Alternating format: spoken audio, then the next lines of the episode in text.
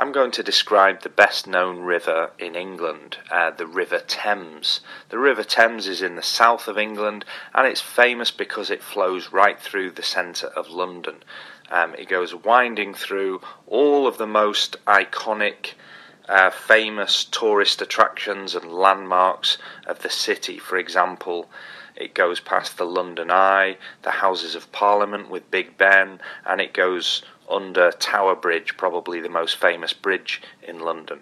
So the land around this river, or on either side of this river, is hectic, thriving city centre London. It's right in the heart of the city, and of course, it's um, a cosmopolitan mix of cultures, business, tourism, all around. Um, it's where everyone goes to do sightseeing in the centre of the capital, and it's got a lot of the history and heritage of London based around that area in close proximity to the river itself.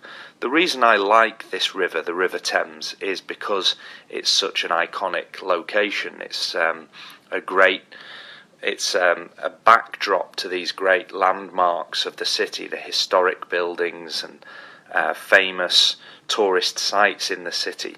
And I've got good memories of being there on um, a New Year's Eve one year recently.